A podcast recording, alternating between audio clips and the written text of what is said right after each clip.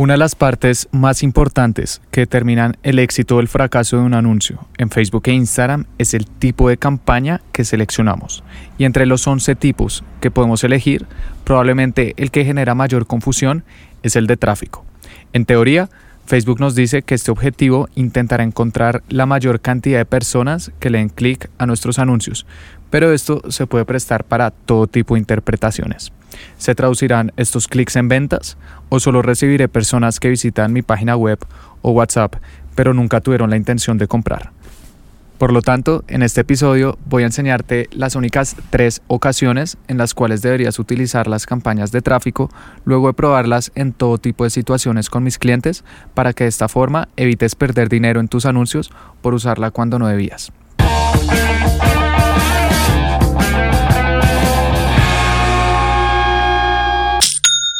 Hola, bienvenido a Aprende y Vende. Mi nombre es Felipe y el objetivo de este podcast es compartir contigo cada semana cuáles son las diferentes estrategias que utilizo a la hora de vender con anuncios en Facebook e Instagram con mis clientes para que tú también lo puedas implementar con tu negocio.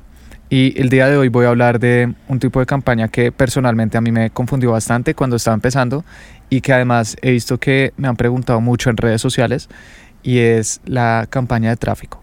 En teoría, y según Facebook, esta campaña está diseñada para enviar la mayor cantidad de personas a nuestro sitio web, aplicación o eh, Messenger o incluso WhatsApp, aplicaciones de mensajería privada, es el nombre.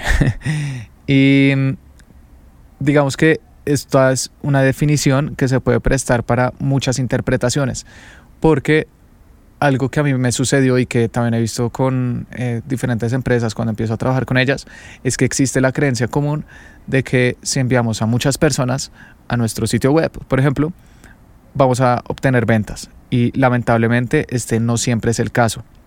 Facebook e Instagram tienen tanta información de todos nosotros que saben exactamente quiénes compran en línea, quiénes por otro lado, por ejemplo, prefieren visitar muchas páginas pero comprar poco, etcétera. Y con una campaña de tráfico le vamos a llegar principalmente a las personas que tienden a visitar pero no a comprar porque son más. Y por lo tanto, al ser más, va a ser mucho más económico para Facebook y más fácil darnos esos resultados. Eh, a mí me gusta hacer la comparación como eh, centros comerciales. Es como si mm, estuviéramos seleccionando personas que les gusta únicamente ir a los centros comerciales, a ver las tiendas, a ver qué están vendiendo, cuáles son los últimos productos, diseños, etcétera, pero que no necesariamente están interesadas en comprar y lamentablemente esto es algo que sucede la gran mayoría de veces con estas campañas. Por lo cual, y de hecho quiero ser muy claro, las campañas de tráfico, especialmente si tienes una tienda online, no te las recomiendo. Para este caso, por ejemplo, deberías usar una campaña de conversiones. Sin embargo, las campañas de tráfico tampoco son tan malas. y hay tres situaciones puntuales en las cuales las utilizo que te voy a compartir en este momento. La primera es precisamente algo que me sucedió con una empresa hace un tiempo y es que ellos venden muebles a través de su página web. Cuando empecé a trabajar con ellos hace algunos meses, utilizamos campañas de conversiones, pero lamentablemente no nos dieron los mejores resultados eh, porque su ticket promedio, es decir, en promedio cuánto les compran las personas en su página web, es muy alto.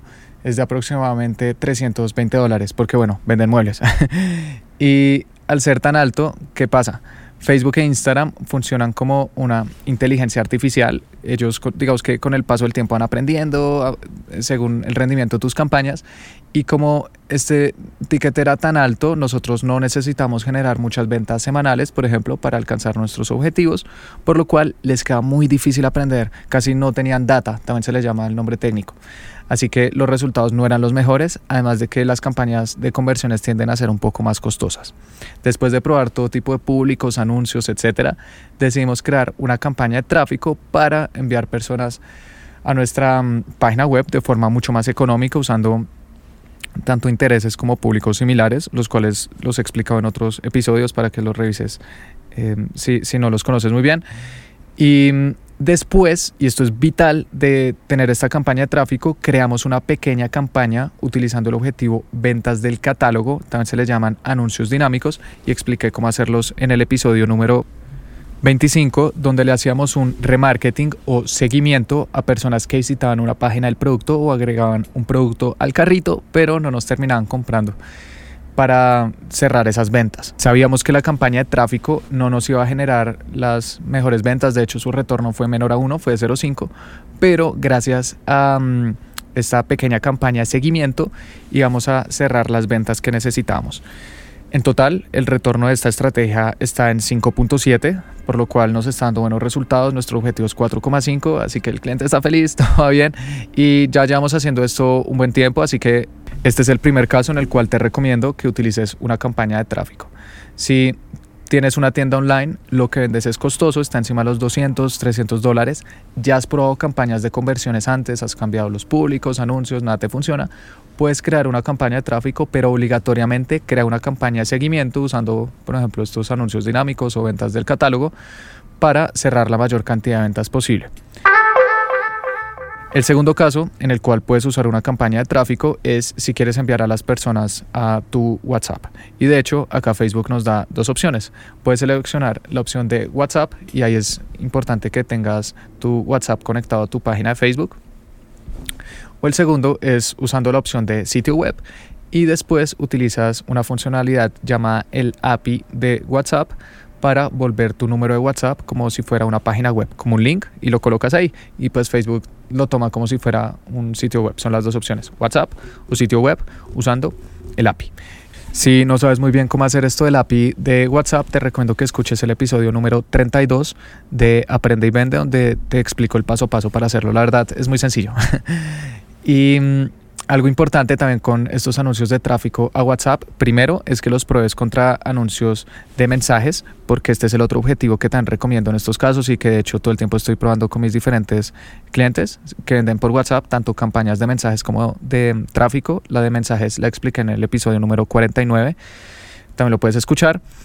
Y el segundo punto importante con campañas de tráfico que envíen a WhatsApp es que tengas instalado WhatsApp Business, ya que si tienes WhatsApp normal, es probable que Facebook bloquee tus anuncios después de un tiempo, además de que WhatsApp Business también tiene unas funcionalidades que te van a permitir vender de manera mucho más consistente. Si no sabes cómo utilizarlo, te recomiendo que escuches el episodio número 14, donde mm, tuve una entrevista con Paola, una amiga que es experta vendiendo por WhatsApp y compartió todo tipo de estrategias que seguramente te van a servir con tu negocio. El tercer caso en el cual recomiendo usar campañas de tráfico es si no vendes productos o servicios, sino que mm, tienes, por ejemplo, una página web con un blog y mm, la monetizas, es decir, generas ingresos a través de publicidad de otras empresas. Hace unos meses trabajé con una empresa que tiene un blog precisamente del sector agropecuario, ahí comparten noticias, eventos, entrevistas, etc. Y ellos tienen publicidad de empresas dentro de este sector en su sitio web y estas empresas les pagan a ellos. Así es como generan ingresos principalmente. Y me dijeron, Felipe, por favor, crea una campaña donde enviemos a la mayor cantidad de personas a nuestra página web, ya que eso es lo que necesitamos. Y así es como nos pagan esos anunciantes, porque esas personas después le van a dar clic a su publicidad y bueno, todos ganamos. No estaban buscando eh, vender un producto, un servicio, sino simplemente llevar tráfico a su sitio web, porque necesitaban que la mayor cantidad de personas posibles vieran y le dieran clic a la publicidad de sus aliados. Creé una campaña de tráfico, de hecho esta campaña duró unos seis meses en total. Generamos 170 mil clics para esta empresa, además de que esto también ayuda con el posicionamiento en Google, por ejemplo, llamado SEO, porque está entrando tráfico adicional y teníamos un costo por clic de únicamente 3 mm, centavos, a pesar de que su público objetivo está en Estados Unidos, Europa y Australia. Y un costo por clic de 3 centavos en estas regiones es muy bueno, normalmente están 1 o 2 dólares, por lo cual estaban siendo rentables. Y ese precisamente es el tercer caso que te quería presentar. Si tienes un blog y estás generando ingresos a través de estos anuncios, eso lo puedes habilitar directamente con estos anunciantes si te contactan o con intermediarios con algo que se llama la red de display de Google, puedes averiguarlo. Em, las campañas de tráfico te pueden ayudar para generar ese tráfico adicional. Así que para recapitular, primero tienes una tienda online con un ticket alto ya has probado campañas de conversiones y no te funcionaron, así que puedes probar una campaña de tráfico con unas campañas de seguimiento para generar la mayor cantidad de ventas posible. La segunda, si vendes tus productos o servicios a través de WhatsApp, puedes crear una campaña de tráfico seleccionando tanto la opción directamente a WhatsApp como sitio web usando el API de WhatsApp y ya sabes, también teniendo WhatsApp Business instalado para generar la mayor cantidad de ventas posible. O el tercero es que si tienes, por ejemplo, un blog de noticias o de contenido y quieres aumentar la cantidad de tráfico sin que esto sea necesariamente reflejado en una compra directa dentro de tu sitio web. Por último, al final de cada podcast estoy recomendando libros que me hayan gustado, que me hayan aportado para que si tú lo deseas algún día también los leas, pero hoy no te voy a recomendar ningún libro. te voy a compartir una pequeña historia que me sucedió hace poco y es que estuve durante 10 días de viaje en la ciudad Cartagena de Indias. Yo soy de Bogotá, es la capital de Colombia, una ciudad del interior muy grande, también muy bonita, con muchas oportunidades. Y Cartagena es una mm, ciudad que está ubicada en el mar Caribe. Tiene unas playas preciosas, un centro histórico colonial eh, hermoso y de hecho es una ciudad que si algún día tienes la oportunidad te recomiendo que visites. Y estaba visitando a un amigo que mm, se fue a vivir allá hace relativamente poco. Y bueno, quería cambiar de ambiente eh, un poco y con todo esto de la cuarentena y demás.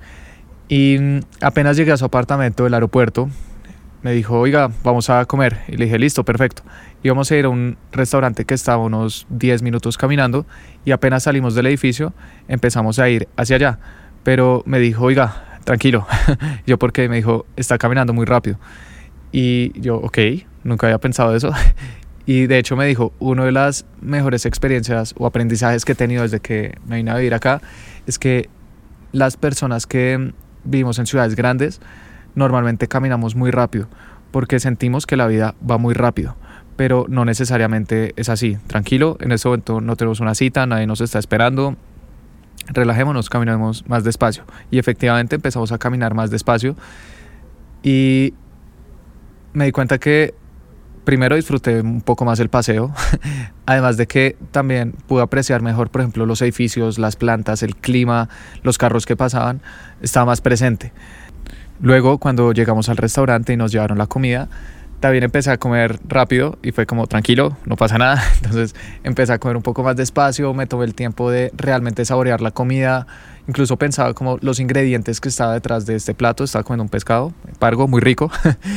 y mm, en general fue un muy buen almuerzo y simplemente lo disfruté más, yo creo que porque fui un poco más lento. Así que después me quedé reflexionando y dije, esa es una gran frase, estás caminando muy rápido. Y de hecho no solamente estás caminando muy rápido, sino quizás estás eh, viviendo muy rápido. Ya sea si eres emprendedor o trabajas con alguna empresa, estoy seguro que también te ha sucedido que en nuestro día a día es fácil dejarnos llevar a veces por el estrés, si tenemos diferentes proyectos que sacar adelante, etc.